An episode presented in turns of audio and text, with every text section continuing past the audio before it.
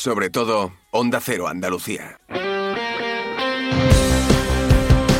En Onda Cero, Radio Estadio Andalucía, Carlos Hidalgo.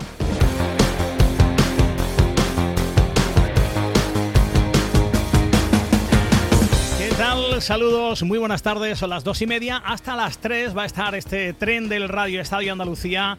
Eh, girando, dando una vuelta por nuestra comunidad, buscando el mejor deporte con el patrocinio de la Consejería de Turismo, Cultura y Deporte de la Junta de Andalucía.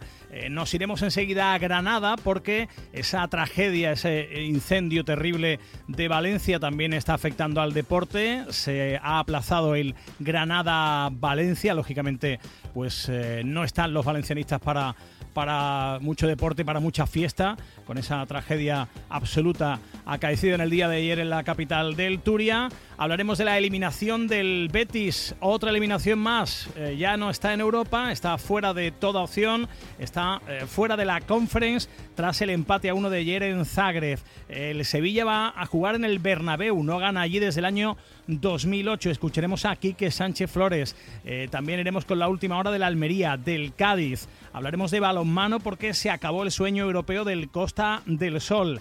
También les hablaremos del subcampeonato de Copa del Unicaja Almería en la Copa del Rey. Después hablaremos de otra Copa del Rey, la del fútbol sala, porque tenemos en la Final Four a dos equipos andaluces. Y además fútbol femenino, porque esta noche tenemos en Andalucía, en Sevilla, en La Cartuja, un partidazo con un título en juego, con la posibilidad de meterse en la final para la selección española. Todo esto y más con Nacho García en la realización técnica. Unos consejos y empezamos. En Onda Cero, Radio Estadio Andalucía. Los andaluces somos líderes en poner el alma en todo, en sacar una sonrisa, en dar siempre la bienvenida. Somos líderes en el arte de sentir, en echarle coraje al día a día, en exigirnos cada vez más. Somos líderes en entendernos, en amarnos, en escuchar a los demás. Tenemos mucho que celebrar. 28 de febrero, Día de Andalucía, Junta de Andalucía. Yo cuido de la sanidad pública. Y yo. Y yo. ¿Y yo? En CESIF trabajamos por ello. Un incremento de plantillas, por una carrera profesional ágil y efectiva para todas las categorías, por contratos más estables y bolsas actualizadas. Porque si tú no te conformas, nosotros tampoco. Yo cuido de la sanidad pública. Confía en CESIF. El 6 de marzo, vota CESIF. Nos encanta viajar, nos encanta Andalucía. ¿Te vienes a conocerla? Iniciamos nuestro viaje cada miércoles a las dos y media de la tarde y recorremos Andalucía contigo. Gente Viajera Andalucía, un programa de turismo, actualidad, gastronomía, tradiciones y buen humor en Onda Cero. Con la colaboración de la Consejería de Turismo, Cultura y Deporte de la Junta de Andalucía. Te mereces esta radio. Onda Cero, tu radio. En Onda Cero, Radio Estadio Andalucía, Carlos Hidalgo. Dos de la tarde y 33 minutos. Vamos con el fútbol porque hoy es viernes, arranca una nueva jornada de liga, pero en esta jornada de liga hay un equipo andaluz que no va a jugar su partido y no es para menos. Eh, después de la eh, terrible tragedia acaecida ayer en Valencia, pues eh, el Valencia también lo ha hecho el Levante en segunda división. Han solicitado el aplazamiento de sus partidos y, y se lo han concedido. Eh, Granada, Pedro Lara, ¿qué tal? Buenas tardes. Hola, Carlos, ¿qué tal? Buenas tardes. Bueno, ya, ya sabemos que no se va a jugar ese Granada-Valencia, Sí, no eh, lo que no sabemos es cuándo y, y, bueno, y contarte un poco eh, Sí. el sentir del club, ¿no? Sí, bueno, la salida de la bandera de Andalucía, que también en Granada se han entregado esta mañana y ha habido una distinción al Granada femenino, por cierto, después de su ascenso a, la máxima categoría. Está peleando ahí el equipo granadino por mantener la categoría en, primera división. Bueno, esta mañana ya desde primera hora se conocía que el Valencia solicitaba a la jueza de competición de la Federación Española el aplazamiento de ese partido que se debería disputar mañana a dos de la tarde frente al Granada en los Cármenes. El Granada inmediatamente se sumaba también a esa petición, se solidarizaba con todo lo ocurrido en Valencia, la aprobación de la jueza en cuanto al aplazamiento, la unión de la Liga ese mismo hecho y por lo tanto quedamos a la espera de conocer la nueva fecha. El Granada y el Valencia tienen hasta el próximo miércoles a las 3 de la tarde para solicitar una nueva fecha y que sea la jueza quien dictamine finalmente cuándo y dónde se juegue ese partido. Ha habido muchas eh, ha habido muchas fechas, muchas posibilidades que han surgido, eh, mucha duda, porque se hablaba del lunes, se hablaba del martes y tal, incluso del día de Andalucía que es fiesta, pero me da la sensación de que si hay plaza hasta el miércoles a las 6 de la tarde, el mismo día de Andalucía va a ser complicado que se pueda jugar. Pues Más allá de que se pueda poner pronto de acuerdo ambos clubes para, para que se pueda fijar esa nueva fecha del partido. Bueno, pues veremos cuándo se juega ese Granada-Valencia, aplazado por, eh, lógicamente, el, luto de, los valencianos eh, tras esa tragedia del día de ayer, ese incendio que se ha llevado muchas vidas. Un abrazo, gracias Pedro. Un abrazo, Carlos, buenas tardes. Gracias a Pedro Lara desde Onda Cero Granada, 2 y 36.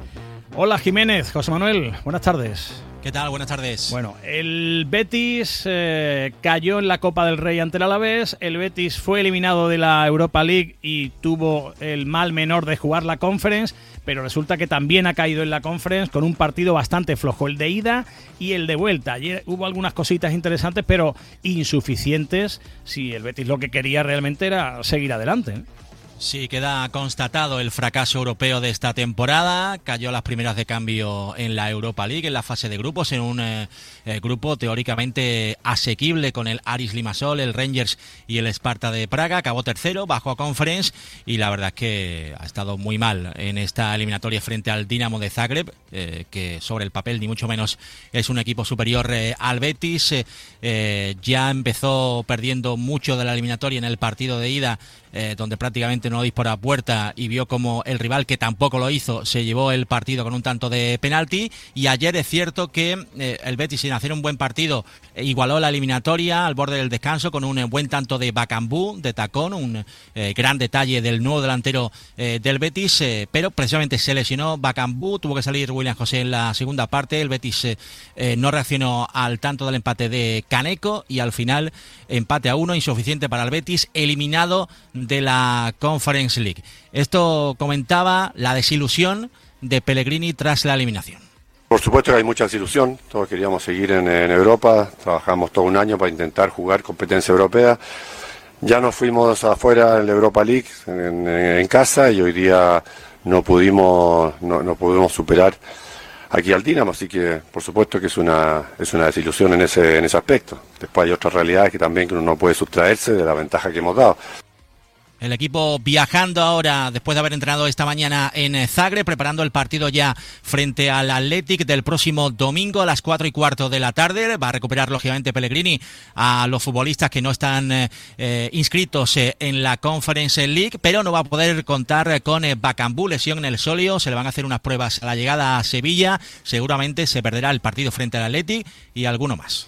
Bueno, el Sevilla va a recibir el domingo, perdón, va a viajar el domingo a las 9 de la noche al Bernabéu para jugar eh, allí en Concha Espina contra el líder, contra el Real Madrid. Un Sevilla que lleva cuatro partidos sin perder, que ha sumado ocho puntos de los últimos doce, pero claro, es la visita del dentista, como decía eh, Caparrós, cuando su equipo tenía que ir o, al Nou Camp o al Bernabéu. Desde el año 2008 no gana allí el, el Sevilla. Dice Quique que lógicamente va a ser un partido complicadísimo, pero confía en que su equipo ahora ya eh, es algo más fuerte. Como equipo grande, como equipo importante, eh, como equipo que gana casi de continuo, pues al final te enfrentas al equipo que, que tiene un montón de herramientas en cada lugar del campo, siempre te, te lleva al extremo en cada situación, eh, es muy difícil someterlo, lo sabemos, es fácil que te someta por lo tanto, hay que imaginar un tipo de partido en el que nosotros escapemos de, ese sometimiento y en el que nosotros le llevemos a la mayor incomodidad posible. Creo que una de las tareas debe ser intentar estar en el partido todo el tiempo, todo el tiempo estar cerca del resultado o en el resultado para poder llegar a final del partido con posibilidades. El Sevilla presenta cinco bajas seguras, pero hay jugadores que todavía no se sabe si van a estar al 100% para este partido. Es muy probable que vuelva a Campos y que vuelva a jugar en el carril izquierdo, Navas en el derecho.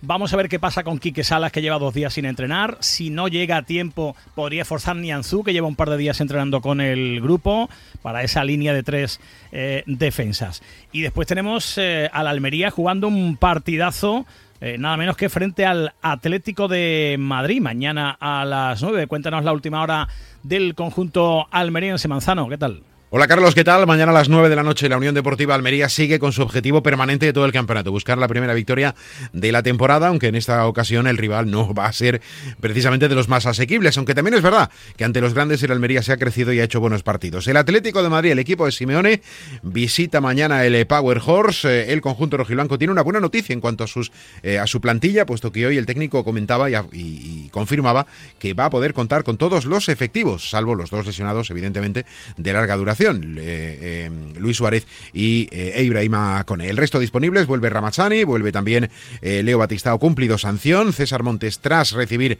el alta médica también está disponible y todo ello para sumar una victoria de la cual ha dicho hoy Garitano que han estado cerca en muchos partidos pero que aún falta por rubricar. Ojalá que sea mañana, dicho. Pues ojalá, ¿no? Llevamos mucho tiempo cerca, prácticamente en todos los partidos el equipo ya veis que está cerca de ganar, pero no lo hacemos, ¿no? Y pues bueno, en cualquier momento. Creo que somos capaces de ganar a cualquier rival, siempre lo digo, porque al final es lo que está pasando, ¿no? En cualquier fin de semana, incluso cuando hemos jugado contra Barcelona, Real Madrid, Atlético Madrid, Girona, los que están arriba, hemos dado sensación de poder ganar. Y, bueno, mañana yo creo que vamos a estar en partido y vamos a competir contra un equipo que es de lo, de lo mejor de Europa, ¿no? Pero seguro que algún día caerá a favor. Si seguimos así, en esta situación de, de hacer las cosas. Pues puede ser mañana cuando llegue esa primera victoria, aunque como digo no lo va a tener fácil. Debutará en casa después de hacerlo en eh, Granada el pasado fin de semana Jonathan Viera y también podría haber novedades en el 11 con la presencia de Lucas Romero, el jugador que llegó del eh, equipo de la, eh, del Milán. En cuanto a la afición, ha habido que rascarse el bolsillo, 100, 80 y 50 euros para los no abonados. En cualquier caso, mañana seguro habrá buen ambiente en el Power Horse para ese Almería Atlético de Madrid. Bueno, pues eh, eso en cuanto al partido de la Almería. El Cádiz tiene un partido importante, ¿eh? un partido que se las trae, porque recibe al Celta y claro, son los tres puntos que puede ganar el Cádiz y los tres que dejaría de ganar el Celta, que es su antecesor en la tabla. Solo eh, se llevan tres puntos, 20 y 17, con ventaja para, para el conjunto vigués. Última hora del equipo amarillo. Hola, Rivas, buenas tardes. ¿Qué tal? Muy buenas. Eh, bueno, dice el refrán que a la tercera va la vencida. El Cádiz ha ido agotando oportunidades. Vamos a ver si a la vigésimo segunda va la vencida, es lo que pensarán tanto los jugadores como el cuerpo técnico y también los propios aficionados del Cádiz, que ven este partido frente al Celta del domingo como una auténtica final. Así se ha mm, subrayado desde el club, incluso desde el propio presidente, y es que en caso de ganar, el Cádiz, eh, después de la mm, nefasta racha que está llevando, incluso podría salir, eh, saldría de hecho de zona de descenso, aunque fuera de forma momentánea. Pero eso sí, en caso de caer eh, derrotado, pues evidentemente la cosa ya se complicaría sobremanera de cara a lo que resta de temporada. Ha pasado en el día de hoy Pellegrino por eh, sala de prensa, esto ha dicho el técnico argentino. Lo bueno para nosotros que a pesar de la adversidad, de la dificultad, eh, seguimos teniendo una posibilidad de alcance de la mano, que depende de nosotros. Y eso creo que tenemos que tratar entre todos de cuidarlo, valorarlo, ¿no? Así que bueno, tenemos una gran posibilidad el fin de semana.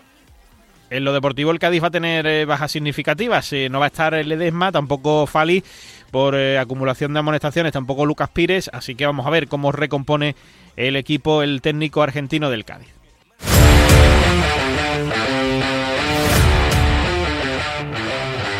Dos y 43, seguimos en todas las emisoras de Onda Cero en Andalucía. tenemos que hablar de balonmano. Se acabó el periplo europeo del Costa del Sol. Isabel Sánchez, muy buenas. Y aunque con la cabeza muy alta, Hidalgo sí acaba el sueño europeo para el Costa del Sol Málaga en esa fase de grupos de la EHF European League. Estar ahí ya era un objetivo más que suficiente, incluso era como ganar un título, mencionaron en su momento algunos miembros de la plantilla, pero lo cierto es que después de ganar tres partidos y rozar la proeza de colarse en cuartos, el equipo de Suso Gallardo se ha quedado con esas ganas ¿no? de, dar un pasito más en Europa. Llegó a la última jornada con vida, pero la derrota por 36-31 frente al Sola noruego le dejaba un hilo de esperanza el domingo, pero no llegó desde el otro encuentro donde necesitaba una victoria del Rumano que no se dio. Para la jugadora Silvia Arderius, ¿el balance es positivo? Eh, el balance general es bueno, eso está claro. Eh, creo que el equipo ha ganado tres partidos, si no me equivoco. Hemos ganado contra un super equipo en casa como ha sido el, húngaro. Hemos ganado fuera de casa, que en Europa es muy, muy difícil. Eh, hemos estado ahí hasta la última jornada dependiendo de nosotros. Ahora bien, bueno, para futuras ediciones yo creo que tenemos que aprender también de los errores que hemos tenido. Ahora toca centrarse en la Liga Guerrera Ciberdrola que vuelve ya este fin de semana y en una Copa de la Reina que se celebra del 10 al 12 de mayo en San Sebastián y donde ya sabe el equipo malagueño que el Elche será su rival en cuartos. Y vamos ahora con voleibol. Unicaja Almería, subcampeón de la Copa del Rey. Manzano. Hablábamos la semana pasada de la gran eh, victoria y la reacción de Unicaja Almería en cuartos de final para pasar a semis frente a Teruel. Consiguió el pase a la final después de ganar a Manacor 3-0, pero en esa ronda definitiva el equipo almeriense sucumbió frente al eh, gran favorito este año y el año pasado. Desde luego es un equipo absolutamente superior a todos los conjuntos de la Superliga, como es Guaguas. Ganó 0-3 el conjunto insular, parciales de 25-27, 17-25 y 20-25, con una grandísima actuación global del conjunto de Sergio Miguel Camarero y donde en el equipo almeriense Nifs con 15 puntos, junto con eh, Becerra con 15 puntos fueron los principales anotadores. Em, evidentemente es un golpe moral esa derrota de Unicaja Almería en la final de la eh, Copa del Rey de Voleibol, pero como comentaba Carlos Carreño, eh, son plenamente conscientes de que ahora mismo un equipo como Guaguas está por encima de todos los rivales de la categoría. Bueno, al final la derrota pica, ¿no? Aún sabiendo que en este caso Guaguas está es evidente que está uno o dos peldaños por encima del resto de, equipos. Las sensaciones son buenas, son buenas, son positivas. Al final ellos tuvieron una genialidad en defensa y consiguieron rezar un contraataque para cerrar este set, pero los números de ataque en el partido fueron muy buenos. Pero Guaguas tiene una cosa muy importante muy, en el que ellos siempre iban jugando un poquito más que todos los rivales. Superada la Copa del Rey, quedan por delante cuatro jornadas de la Superliga masculina, la fase regular. Eh, Unicaja Almería tiene como objetivo intentar recorrer el punto que tiene de diferencia desfavorable con respecto a Soria para ser segundo, puesto que el primer puesto con Guaguas es casi imposible, y tener mejores cruces de cara a las eh, finales por el título. 13 minutos para llegar a las 3 de la tarde. Vamos ahora con Fútbol Sala. Ya está configurada la Final Four. Ahí están los mejores equipos de España. Y resulta, Jiménez, que tenemos por méritos propios a dos andaluces, a Jaén y a Betis. Sí, el Betis eh, Futsal eh, pudo con el actual campeón de Europa, con el Mallorca Palma, en un eh, vibrante partido de cuartos de final en la Mate, donde los verdiblancos se adelantaron hasta tres veces en el marcador. La última a falta de 30 segundos con un tanto de Link, que supondría el 3 a 2 definitivo. Segunda ocasión en la que los verdiblancos van a jugar la final a 4. El Jaén Paraíso Interior ganó en casa por 4-3 a Osasuna Magna en un choque en el que llegó a ir ganando por 3 a 0, pero en el que los navarros le complicaron la vida y fue crítico el entrenador del equipo jienense, Dani Rodríguez. Creo que hay muchas cosas que corregir, creo que todos queríamos haber pasado de, de, otra manera, con un poquito más de, brillantez y, tanto, sin tanto sufrimiento, sobre todo después de lo que habíamos visto en los, en los 6-7 primeros minutos. Pero bueno, Sota es un equipo que, que juega muy bien, nosotros creo que en cierta manera, eh, bueno, no sé, con ese 3-0 lo hemos visto casi encarrilado y bueno, y estamos en primera división, no se puede dar por sentado nada. Eh, Sota, si algo tiene es su valentía y su, su intensidad y su manera de jugar tan vertical y no ha complicado mucho la vida. Bueno, pues ahí tenemos a Betis eh, y a Jaén Paraíso Interior. Cartagena y Peñíscola son los otros semifinalistas. Las últimas dos finales a cuatro se han disputado en Andalucía, en Jaén y en Antequera. Bueno, pues Sevilla ha pedido ser eh, sede para que se dispute en el Palacio de los Deportes de San Pablo esa fase final, esa Final Four de la Copa del Rey. Bueno, vamos a ver finalmente cuál es la decisión y dónde se celebra esa Final Four de fútbol sala. Lo que sí se está celebrando, se va a celebrar a partir de esta noche Jiménez eh, en Sevilla, en la Cartuja, es eh, ese partido, esos partidos de la Nations League de la selección española de fútbol femenino. Sí, señor. Después de ser campeonas del mundo, ahora la selección española va a buscar eh, ese nuevo título de la Nations League. Esta noche a las 9 en la Cartuja, España se mide a Países Bajos. Una victoria, aparte del pase a la final, lógicamente, le daría automáticamente la clasificación para los Juegos Olímpicos de París. Recordemos que en el caso de las chicas no disputan los Juegos eh, un equipo sub-23, sino que sería la selección eh, absoluta. En caso de derrota hoy, si Francia que ya tiene plaza de anfitriona, gana Alemania, el tercer y cuarto puesto también tendría una plaza para los Juegos eh, en litigio. Pase lo que pase, eh, España, bien la final, bien el tercer y cuarto puesto, jugaría el miércoles 28 de febrero, el Día de Andalucía, en la Cartuja. Alexia Putellas y Tere Belleira están en la concentración, pero no han entrado en la lista para las semifinales. La seleccionadora Monse Tomé espera lo mejor de la afición sevillana esta noche. Esperamos un público que se vuelque con la selección. Ya hoy, desde que hemos llegado, hemos visto a gente cerca del hotel eh, mostrando el cariño a las futbolistas, a todos nosotros y esto lo agradecemos mucho. Y en el campo, pues bueno, que nosotras podamos eh, competir bien, que seamos fuertes, que consigamos eh, llevar el plan a lo que queremos y que en los momentos pues difíciles porque un partido de alto nivel siempre los tiene y una deportista de alto nivel tiene que sobreponerse a eso, pues la afición nos eche ese pulso ¿no? que, que siempre te alienta cuando, cuando estás ahí. Entonces espero que Sevilla sea una fiesta y que toda España nos apoye. Por cierto, recuerdo que hay un concierto gratuito de India Martínez antes del partido, de las seis, en los aledaños de la Cartuja. Y eh, recordemos que el récord de asistencia de la Rosaleda está en 15.896 espectadores. No se espera eh, que hoy se supere esa cifra, aunque se esperan eh, algo más de 10.000 espectadores en la Cartuja. Dos de la tarde y 51 minutos.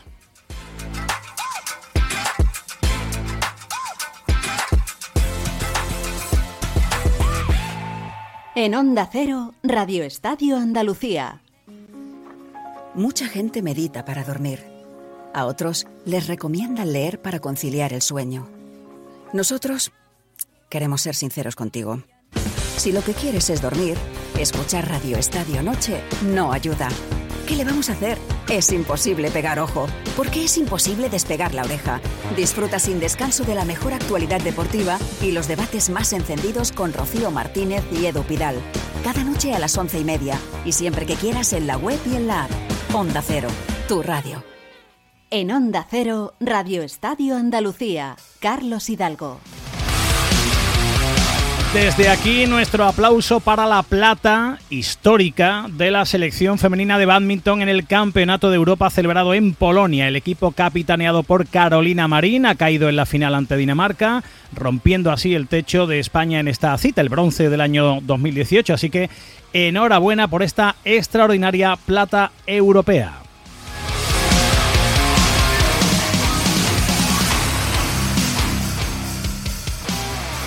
Tenemos que felicitar también al nadador granadino Carlos Garach, que ha batido esta semana el récord de España en los 400 metros libres y que además Jiménez ya tiene en su bolsillo su billete para los Juegos Olímpicos de París 2024. Sí, y con él 27 andaluces más tienen ya esa plaza para los Juegos cuando faltan 158 días para la inauguración, la gran inauguración de los Juegos eh, Olímpicos y aún eh, muchas opciones adicionales de clasificación, ya lo hemos contado. Esta misma noche España se puede meter en eh, fútbol y ahí seguramente tendremos a andaluzas en los Juegos Olímpicos. Pero bueno, habrá que esperar. La primera andaluza en proporcionar a España un cupo olímpico fue la almeriense Valeria Márquez, medalla de bronce en el Campeonato del Mundo de Gimnasia Rítmica y el último, Carlos Garach, que en los Mundiales de Doha, en Qatar, ha rebajado la marca mínima olímpica, olímpica exigida en 800 metros estilo libre. Y además, pues tenemos en atletismo Alberto Amezcua y María Pérez, la maratoniana Fátima Odú, la gimnasta sevillana Ana Pérez, también tienen en su haber plazas nominales los jinetes gaditanos Esteban Benítez y Carlos Díaz, en natación, además de Garach, van a estar en París Marina García Polo y Alisa Ozollina y otros deportistas como la campeona olímpica en tiro en Tokio 2020, la cordobesa Fátima Galvez. También queremos contarles que la sevillana Maribel Pérez va a estar en el Mundial Indoor de Glasgow. Después de cerrarse el sistema World Ranking este jueves, día 22, en el día de ayer, los nueve atletas españoles que estaban pendientes de su clasificación han sido admitidos, por lo que han sido preseleccionados para representar a España en el Campeonato del Mundo Indoor que se celebrará en Glasgow del 1 al 3 de marzo. Sí, la velocidad española estará representada en Glasgow con la plus marquista nacional de 60 metros, la sevillana Maribel Pérez, que ya alcanzó las semifinales mundialistas hace dos años en Belgrado, con el campeón de España de 60 metros, Sergio López Barranco, que va a debutar en un mundial indoor, y también con la bicampeona de España de 400 metros eh, short track, Eva Santidrián, en el que eh, será su primer gran campeonato internacional eh, en prueba individual. La decimocuarta edición de la Andalucía Bike Race, que se va a celebrar del 26 de febrero al 2 de marzo entre las provincias de Jaén y Córdoba, va a reunir a 600 corredores en todas las categorías en las seis etapas de una prueba que tiene la máxima puntuación de la UCI, la Unión Ciclista Internacional. La prueba internacional de bicicletas de montaña fue presentada este jueves en Córdoba y va a constar de seis etapas eh, circulares, cinco de maratón y una contrarreloj con eh, comienzo el próximo lunes en la localidad jienense de Bedmar y final el 2 de marzo en la capital eh, jienense. En total, los participantes van a recorrer unos 340 kilómetros con un desnivel total de aproximadamente 9.400 metros, un recorrido de contrastes por la provincia de Jaén y de Córdoba que completarán de manera individual o bien por parejas. Uno de los grandes atractivos de la edición de este año va a ser, lo contamos la semana pasada, la presencia de Miguel Indurain, ganador entre otras competiciones de cinco Tours de Francia y dos Giros de Italia. Y por otro lado, tenemos que dar la enhorabuena a dos deportistas andaluzas eh, que van a ser galardonadas con la medalla de Andalucía el próximo 28 de febrero.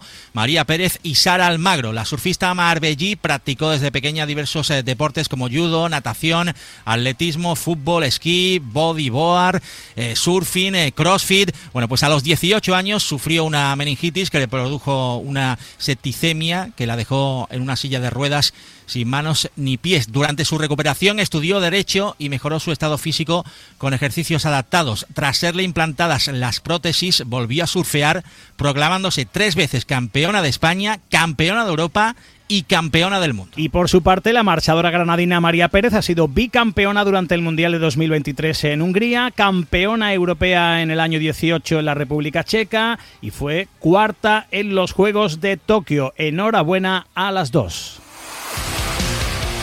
Y les contamos eh, en vela que este domingo arranca en la Bahía de Cádiz la Semana Olímpica Andaluza con 240 regatistas de 25 países. La regata incluye las Copas eh, de España de las clases olímpicas ILCA 7 y también la IQ Foil y se disputa hasta el miércoles 28 de febrero. La andaluza Pilar La Madrid se va a lucir en eh, casa semanas antes de su más que probable nominación olímpica. En los casos de ILCA 7, la Semana Olímpica Andaluza es también decisiva para otorgar dos plazas para el Europeo Sub-21, objetivo al que aspiran, entre otros, el andaluz del eh, Club Almería, Adriano Jiménez. Por cierto, que eh, además ha empezado también el circuito mundial de Winfoil y en la prueba inaugural en Cabo Verde ha obtenido el tercer puesto la Rider del Club Náutico Sevilla, Nia Suárez. Ya que hablamos de vela, en el Campeonato de España de Icufoil, doble oro para Andalucía de la mano de Fernando La Madrid y Aurelio Terry en aguas de Santa Pola. Y vamos terminando. Sierra Nevada ha puesto a la venta las entradas para acceder al área de meta de las dos pruebas de la Copa del Mundo de Snowboard Cross que se van a disputar del 1 al 3 de marzo en el circuito SBX de la Loma de Dilar. El viernes día 1 de marzo entrenamientos y clasificatorias. El sábado 2 de marzo primera carrera de la Copa del Mundo y el domingo 3 de marzo clasificatorias y segunda carrera de esa Copa del Mundo SBX. Andalucía completa la oferta de Premier de Padel en eh, Sevilla. Sevilla y Málaga van a ser el hogar de dos pruebas eh, del circuito internacional. Eh, la Sevilla Premier Padel P2 del 29 de abril al 5 de mayo y también la Málaga Premier Padel P1 del 8 al 14 de julio. Más citas reunirán a la élite mundial del pádel en competición oficial y tendrán dos escenarios de lujo en el Estadio de la Cartuja y en el Palacio de los Deportes José María Martín Carpena. Thank you.